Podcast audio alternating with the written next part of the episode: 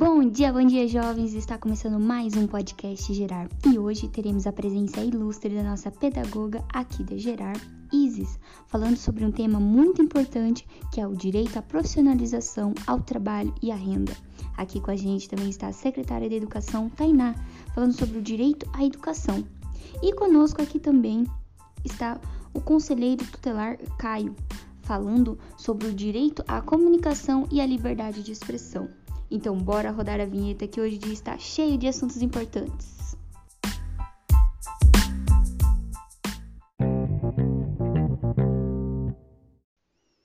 Começando então o nosso podcast com a pedagoga Isis. Bom dia, Isis. Fala um pouquinho pra gente sobre o seu tema. Bom dia, Franciele. Obrigada pelo convite por estar aqui. É um prazer. Então, o Estatuto da Juventude, é, ele traz pra gente na seção 3 o direito à profissionalização, ao trabalho e à renda dos jovens. Ou seja, o jovem tem esses direitos e eles devem ser garantidos pelo Estado. Então, de que forma o poder público trata essa garantia? Bom, oferecendo condições especiais de jornada de trabalho que permitam o jovem estudar e trabalhar sem nenhum prejuízo, adotando políticas públicas que incentivem o jovem, como os programas de estágio e jovem aprendiz, um estatuto que previna e reprima a exploração e precarização do trabalho juvenil, a criação de linhas de crédito para jovens empreendedores e também o apoio ao jovem trabalhador rural com as suas produções familiares e também aos jovens com deficiência.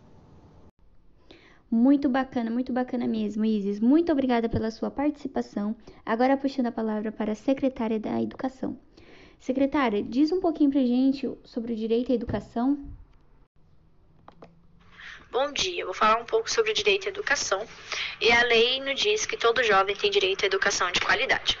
A educação é ministrada na língua portuguesa para que todas as etnias e alunos de regiões periféricas utilizem a língua materna do nosso país. E o Estado inclui programas de modalidade de educação para jovens que não concluíram seus ensinos. Essas modalidades são inclusas principalmente no período noturno por conta de todas as obrigações do dia a dia. Aquelas crianças, os jovens que têm deficiência, eles são inclusos no ensino regular com professores qualificados para cada tipo de aluno especial. Então, todo mundo tem direito à educação. E a lei, ela nos diz que todo jovem tem direito à educação superior em instituições públicas e privadas. E é por meio de políticas afirmativas que jovens negros, indígenas e alunos oriundos de escola pública são assegurados ao acesso ao ensino superior. E o poder público, ele promove bolsas e programas para jovens ingressarem no ensino superior, tanto público como privado. E todo estudante, todo, tem direito ao transporte escolar. Então, para aqueles que moram em regiões rurais, eles são assegurados através do Estado com transporte escolar. Então, através dessa lei, a gente consegue perceber que todos os jovens, todos os estudantes são assegurados em relação à educação através do Estado.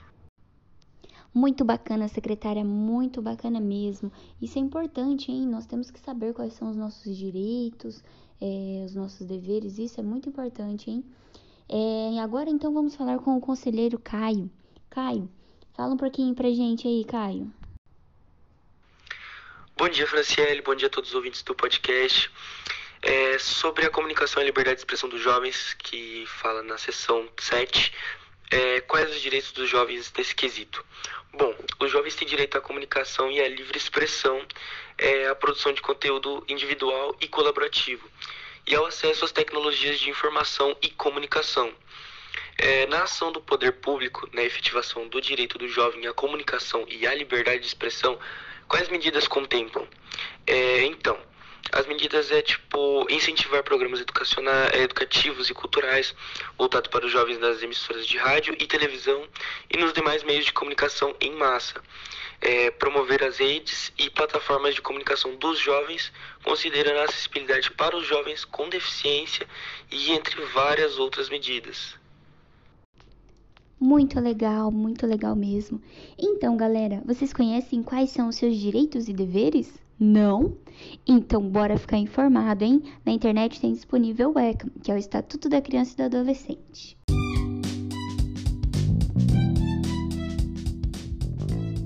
Ficamos por aqui hoje, agradecemos aos nossos convidados e até mais!